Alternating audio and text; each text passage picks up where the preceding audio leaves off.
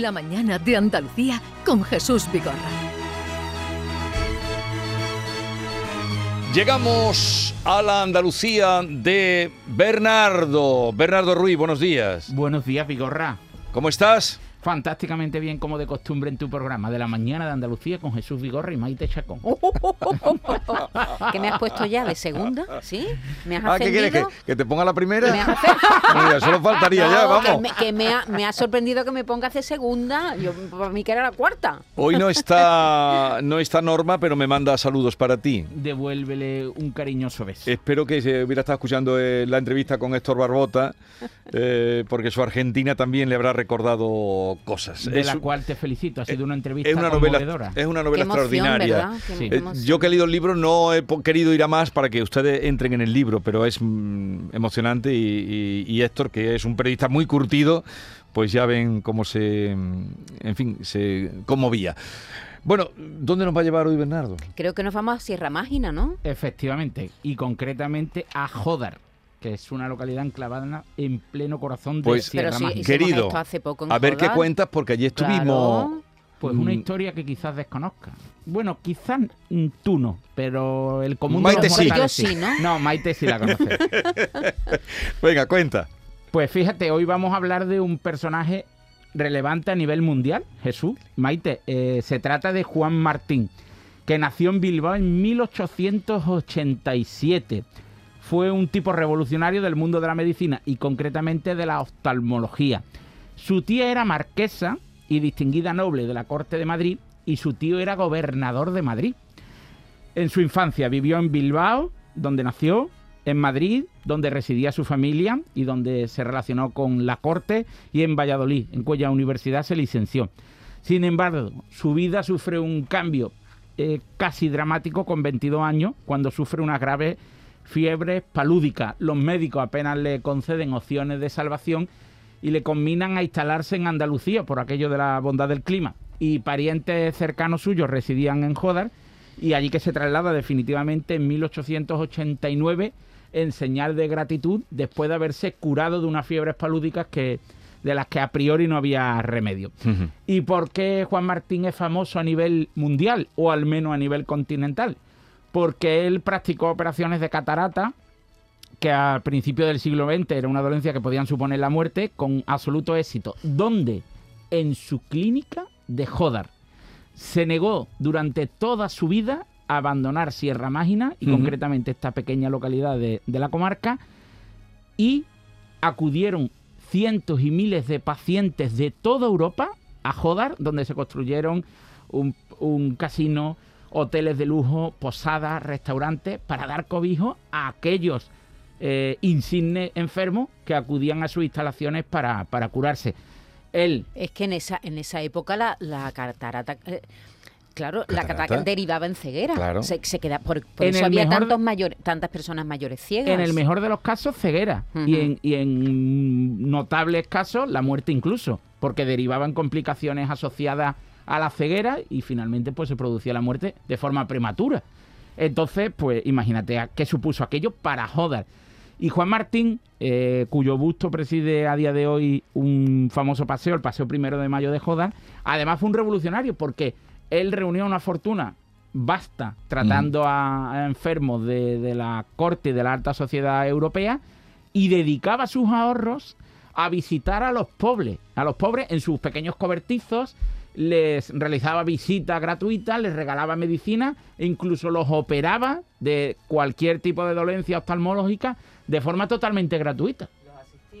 Totalmente gratis, los asistía totalmente gratis. Eh, tal fue su, su amor por Andalucía y por Jodar en concreto que se atrevió a negarle la visita a Madrid para curar al rey Alfonso XIII. Al rey Alfonso XIII dijo, baje usted Baje. a Jodar y yo le reviso. Y en una visita a Bed Marí García junto a Primo de Rivera para revisar eh, la producción de aceite de oliva puro en la comarca, Ajá. pues allí que fue con su caballo, supongo, eh, Juan Martín, a revisar al rey Alfonso XIII. Qué bueno. Qué No, quiso No. ir a Madrid, vaya, vaya tipo, ¿no? Es, ese tipo de médicos eh, que re- se quedaban donde residían, no, no fuera muy común, pero había. Yo me vienen a la cabeza ahora médicos, Médicos de, los rurales, que, de los que quedan eh, que, eminentes y, y- y van a buscarlos. Había un psiquiatra, bueno, en, en Algeciras, otro había en Llerena, había un traumatólogo, un reumatólogo ahí estupendo. Oye, ¿y, y qué año fue? Lo has dicho antes, era a principios de siglo, ¿no? De Sí, él se trasladó en 1889 a Jodar y falleció en Jodar a los 59 años. Curiosamente de un Qué cáncer joven. de próstata. Dicen, dicen quienes, los coetáneos de aquella época y según algunos testimonios escritos, los pocos que hay, que podía haberse salvado de haberse ido a Madrid, pero Claro. también quiso tratarse en Jodar. Pues está bien, estuvimos allí, esa historia no nos la contaron. No, no, no. Es que por eso, me pagan un- por Eso que descubrir tiene un historia. monumento, ¿no? Claro, en Eh, el Paseo Primero de Mayo. Sí, sí, tiene un busto. Nosotros anduvimos delante del casino, estuvimos en la plaza principal. Me suena el nombre de Juan Martín, de alguna avenida haber eh, leído lo de, lo de Claro. Juan Martín. Es que es uno de sus hijos más ilustres. Qué Ajá. curiosa la historia. El castillo de Jodar nos impresionó mucho, ¿eh? Sí, es muy bonito. La, la provincia de Jaén, que es la provincia de los castillos. Ya, ya, ya, ya. Nos impresionó mucho el castillo de Jaén. ¿Y dónde comía este hombre? Este hombre comía, supongo que en su domicilio, porque además era una persona que dedicaba la fortuna a, a proteger a los más débiles. Yo te aconsejo que coma en el restaurante Los Molinos. Yo, que ya es moderno. ¿Qué se come allí? Pues yo te aconsejo berenjenas con salmorejo y un potaje de alubia. Ay, qué Sí. bueno. No, comimos, cenamos bien, frugal, pero en el sitio donde nos llevaron, que era un hombre muy popular, eh, estaba, com- sí, nos atendieron bien. Barroso hizo allí, nos hizo honores, mm, tomamos la pipirrana, No merece menos ni usted ni su comitiva. había buenos, había buenos vinos, había buenos vinos. Hay vinos del terreno. Sigue bebiendo el vino ese horrible que bebes tú. No, el otro día me, el otro día me, me dijeron el que poco me van, alcohol que bebía lo ha dejado. me han Claro. dicho que me van a regalar eh, em, una botella de vino, de un vino que se llama, mm, ay, no recuerdo el nombre, es de Jamilena, que es vino del terreno, mala hostia, creo recordar. Mala hostia se llama el vino. Sí. Sí, Vaya nombre. que es como se conoce al habitante de Jamilena, pues de forma coloquial, ¿no? Sí. Y jocosa en diferentes pueblos de la comarca. Pues mm, luego tú lo traes que lo probemos. Sí, sí, sí. Porque sí, como sí, tú lo que bebes es frisante este, o sí ya- cumplen su- con su ¿Sigue palabra. bebiendo sí. frisante o no? Mm, no, no, eh, prefiero eh, que bebas agua, ¿eh? o, o muy- tinto con gaseosa o alguna En cosa. muy contadas ocasiones. El otro día, el otro día en un restaurante Sí. me preguntaron alguna marca especial de agua y de la emoción no supe qué contestarle. Porque ya estoy cansado del agua de una marca muy conocida de refrescos que, que, que la entregan gratuitamente a los bares Sí, y que no es agua mineral, que es agua tratada.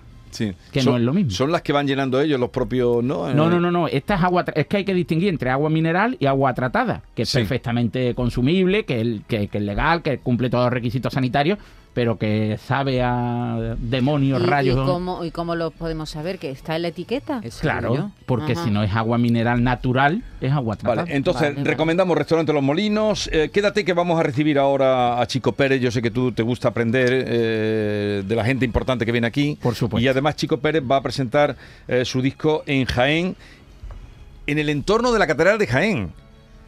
Que Qué bonito. ya sabes lo que yo pienso de la Catedral de Jaén.